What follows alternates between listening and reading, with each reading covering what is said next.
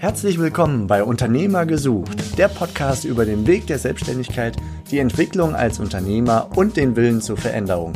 Wir sind Steffen, Sven und Verena. Und wir wollen dich als Unternehmer inspirieren. Viel Spaß mit dem kommenden Impuls. Hallo Tamara. Hallo Verena. Ich begrüße dich ganz herzlich in unserem Podcast-Bus hier auf der Franchise-Messe in Frankfurt am Main 2019. Vielen lieben Dank. Ich bin gerne bei euch. Wir haben dich ein bisschen ins kalte Wasser geschmissen. Ja.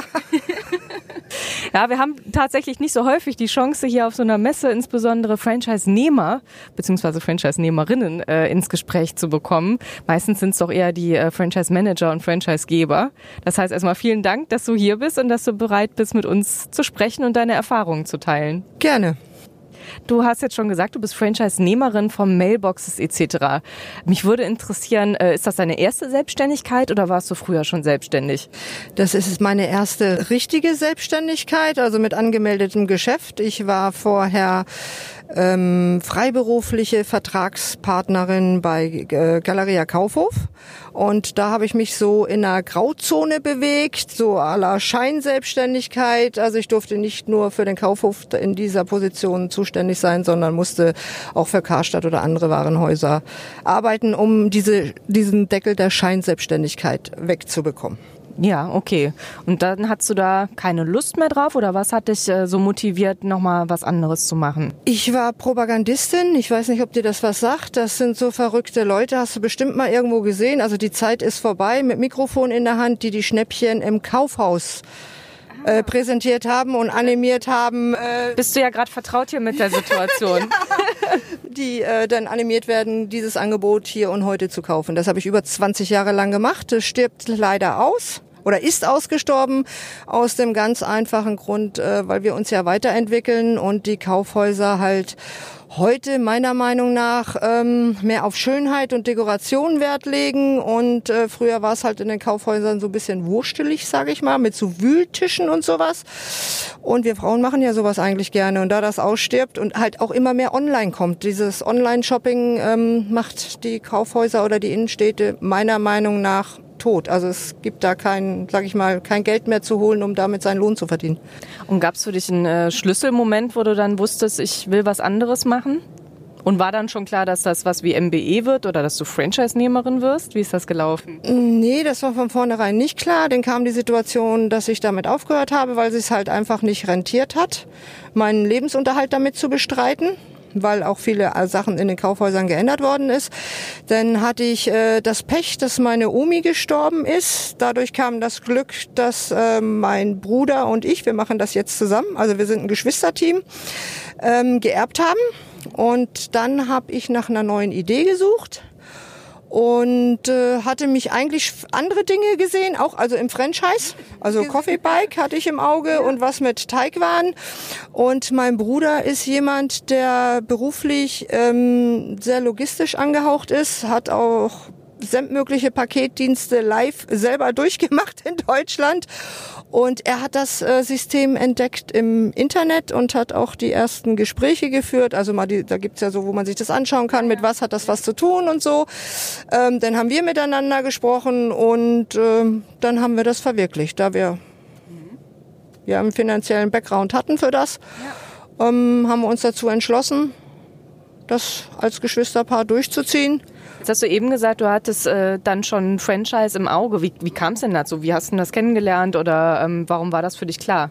Ähm, ich wollte nicht angestellt arbeiten.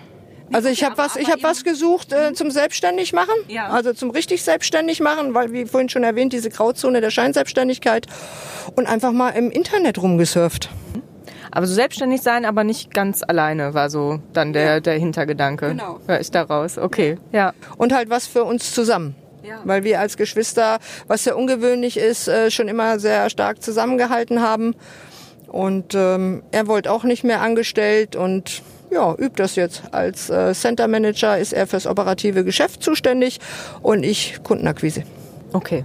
Das ist was, was, was dir liegt wahrscheinlich, wenn du früher schon das ja, propagiert hast. Ja, man merkt, ich bin sehr quasselig, aber es äh, öffnet mir die Türen. Ne? Natürlich, das glaube ich.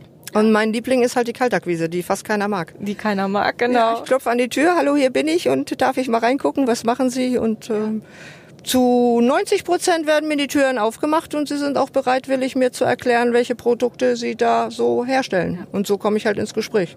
Was macht dir denn jetzt so am meisten Freude an deiner Selbstständigkeit jetzt? Dass ich frei entscheiden kann, was ich mache, wo ich hingehe.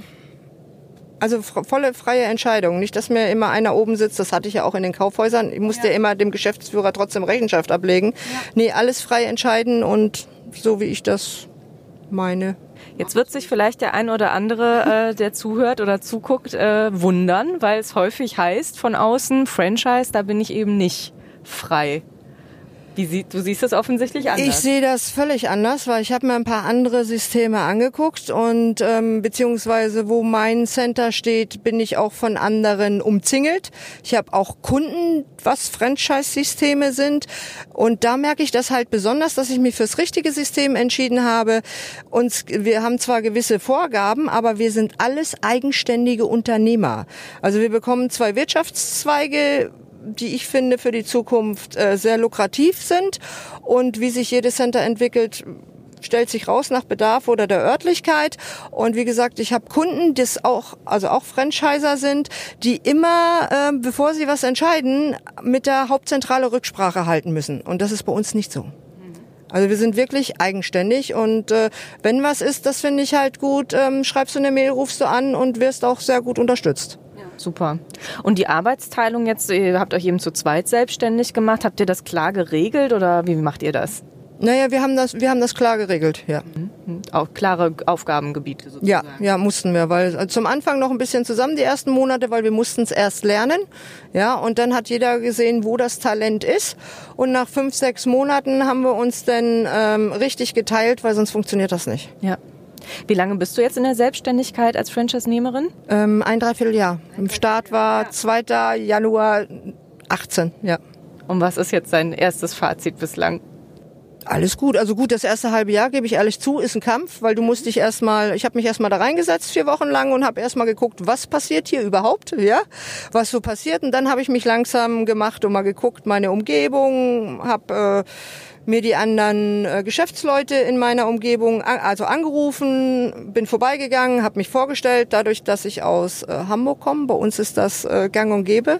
wenn man in die bestehende Geschäftswelt kommt, dass man sich den anderen vorstellt. Mhm. Ähm, sie waren hier in Hessen zum Anfang ein bisschen so am Telefon, ach nö, wo ich dann gesagt habe, also bei uns ist das so und äh, also ein Höflichkeitsding, äh, haben die mir alle Türen aufgemacht. Ich wurde eingeladen zum Kaffee, die haben mir ihre, die haben auf einmal Zeit gehabt, vielleicht liegt es auch daran, dass ich eine Frau bin, haben mir ihre ganzen Firma, äh, Firma gezeigt, was sie herstellen. Und ich muss sagen, das war für mich im ersten halben Jahr und jetzt noch, weil es kommt ja immer wieder was Neues dazu, sehr faszinierend, was, also jetzt darf ich mal gerade speziell sagen, Friedberg Bad Nauheim ähm, für den Weltmarkt an Artikeln herstellt. Also für mich ist das faszinierend und jeden Tag äh, kommt was Neues. Ja, cool. Jetzt hast du gesagt, das erste halbe Jahr war schon anstrengend. Ja. Äh, jetzt hören sich das ja angehende Gründer an und fragen sich erschreckt, was meint sie? Was, was, was war so besonders schlimm? Wie, wie war das für dich? Was, was war denn eine besondere Herausforderung? Naja, da, du bist neu. Sie beäugen dich natürlich etwas. Dann ist ähm, mein kleines Handicap gewesen, was jetzt aber aus ist. Ich bin eine Frau in der Logistik, eine absolute Männerdomäne. Mhm. Ja, aber mittlerweile haben wir uns so durchgesetzt da oder auch jetzt speziell ich. Ähm, ja, es ist schwer, weil du bist neu, du musst gucken, du willst Umsatz machen. Ähm, ich hatte oder war der Meinung, es würde etwas schneller gehen. Ähm, meine größte Charakterschwäche ist Geduld. die jetzt aber da ist, weil ich jetzt nach ein, also nach anderthalb Jahren sagen kann, es zahlt sich aus. Ja, also auch Rom wurde nicht an einem Tag erbaut und du brauchst einfach Geduld. Und wirklich nach anderthalb Jahren kann ich jetzt sagen, ähm, ja, jetzt finden sie Vertrauen, weil sind wir mal ehrlich, äh, wenn jetzt jemand zu dir kommt, neu äh, mit einer Firma und möchte was von dir, äh, springst du auch nicht gleich los, machen wir. Du musst dir erst Vertrauen gewinnen und wenn du dann mal einen hast und dann der nächste kommt und so baut man sich das Vertrauen auf und dann kommt man langsam. Man muss halt durchhalten. Ja, ja das ist nicht, wie gesagt, ähm, die ersten zwei, drei Jahre sind immer schwer in der Selbstständigkeit, um dich durchzusetzen, um zu sehen, was kannst du machen und so. Und jetzt ist alles, alles easy. Wie motivierst du dich dann, wenn es mal nicht gut gelaufen ist? Weiß nicht, wenn du die Kaltakquise gemacht hast ein paar Tage und äh, es, es, hat keiner in dem Moment jedenfalls gefühlt nicht angebissen. Wie motivierst du dich da? Ich bin von Natur aus eigentlich ein sonniges Gemüt und versuche alles mit Lachen wegzukriegen. Ähm, wenn ich sauer bin, ich bin Läuferin, ziehe ich meine Laufklamotten an und gehe zehn Kilometer im Wald joggen. Es ist wunderbar, den Kopf frei zu kriegen und dabei bekomme ich auch ähm, neue Ideen. Mache ich auch, wenn ich vor einem Problem stehe, in der Verpackung ein besonderes Ding verpacken packen, dies, jenes, irgendwas, gehe ich laufen in den Wald und denke darüber nach. Also es ist für mich jetzt persönlich eine Entspannung und zum Kopf freikriegen und Lösungen finden. Genau. Und gibt es irgendwas, wo du jetzt, bist du jetzt noch nicht, sag mal jetzt nicht zehn Jahre am Markt, aber wenn du jetzt schon so zurückblickst auf den Anfang der Selbstständigkeit, gibt es da was, wo du sagst, das würde ich jetzt schon anders machen? Ja. Jetzt, ja, ja. ja. Also ich würde jetzt ähm, nicht mehr so lange warten, um mir die, um, um mir, um mir das alles anzugucken. Also ich würde akquise-technisch schneller anfangen. Okay. Schneller anfangen, ja. Mehr ran. Mehr ran. Ja, gut, äh, bei mir ist es halt, äh, bei mir dauert es etwas länger, weil ich liebe die Kaltakquise. Ich bin kein Telefonmensch. Ich hasse Menschen anzurufen und weil ich muss den Menschen sehen. Um zu wissen, kann ich vor, kann ich zurück. Äh, dadurch, dass ich vorher halt so viele Jahre im Verkauf war, ähm, kann ich gut in der Körpersprache lesen es macht, ist für mich einfach sicherer. Wie hast du denn das dann gemacht? Du hast gesagt, du, du telefonierst nicht gern, du möchtest gern mit den Menschen reden, aber du musst dich ja irgendwie ankündigen wahrscheinlich. In Nö, das mache ich nicht, ich komme kalt. Echt? Ja, und wenn ich vorne in den Haupteingang nicht reinkomme, dann laufe ich ums Gebäude rum und finde irgendwo den Lagereingang. Das ist ja scharf. Ja, ich lasse mir alle paar Wochen was Neues einfallen. Also die letzten äh, vier Wochen habe ich halt geklopft und habe die Tür aufgemacht und ganz höflich gefragt, darf ich mal neugierig sein? Und meistens sagen sie ja, kommen Sie rein und dann frage ich sie einfach, ähm, was sie machen, welches Produkt sie herstellen und so im Gespräch stellt sich dann raus, mit wem machen die den Versand, wo drucken die, weil die Menschen erzählen auch gerne. Und aus diesen Gesprächen kommt das raus. Dann tauscht man mal Visitenkarten. So, ja, spannend. Das hätte ich jetzt überhaupt nicht erwartet. Wir sind ganz klassisch davon ausgegangen, erstmal eine E-Mail schreiben, dann rufe ich mal an. Ja. Äh, nee, weil die meisten E-Mail, ich kenne es ja selber, mir ja. verrutscht auch die eine oder andere, gerade werbetechnisch. Ja. Beim Anruf können Sie dich schnell, oh, da klingelt einer oder inszenieren im Hintergrund ein anderes Telefonat oder es inszeniert im Hintergrund jemand, dass Sie kommen müssen. Und wenn ich vor Ihnen stehe, können Sie mir nicht ausweichen. Ja. Entschuldigung, dass ich so direkt bin. Nee, das ist super. Sag mal, gibt es denn irgendwas, was du jetzt einer angehenden Gründerin, vielleicht stellen wir uns mal eine junge Frau vor, ähm, die hadert, ob sie sich selbstständig machen soll oder nicht? Was würdest du der sagen? Ja, machen, weil ich bin mehr für Frauen, macht mal mehr, nicht mehr so zu Hause und dieses typische Bild. Ähm, ich bin sehr dafür. Also jede Frau bin ich sofort dafür, mach mach, mach, mach selbstständig. Also nicht mehr, also ich bin halt jemand, der sich nicht ähm, finanziell abhängig machen möchte äh, von einem Mann. Ja. Und gibt es einen konkreten Tipp, den du irgendwie mitgeben würdest? Den du dir vielleicht selber geben würdest, wenn du an dich denkst, wo du jünger warst?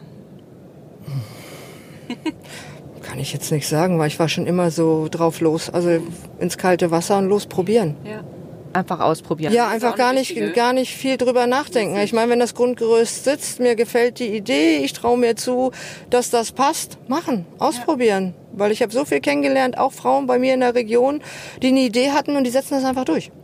Die machen einfach, weil ähm, willst ja sehen, was passiert. Ja. Super, Tamara. Ich danke dir ganz herzlich im Namen der Zuhörer und Zuhörerinnen. Naja, ich hoffe, ich kann einige Frauen animieren. Das denke ich doch. Also da war doch richtig viel Elan hinter.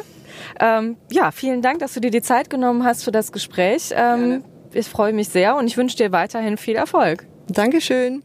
Das war die heutige Podcast-Episode von Unternehmer-gesucht.com, die Plattform für Gründungsmöglichkeiten oder Firmenübernahmen aus deiner Region.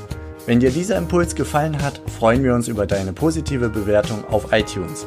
Wir wünschen dir viel Erfolg bei deinen unternehmerischen Vorhaben und sagen bis bald, gerne zur nächsten Episode.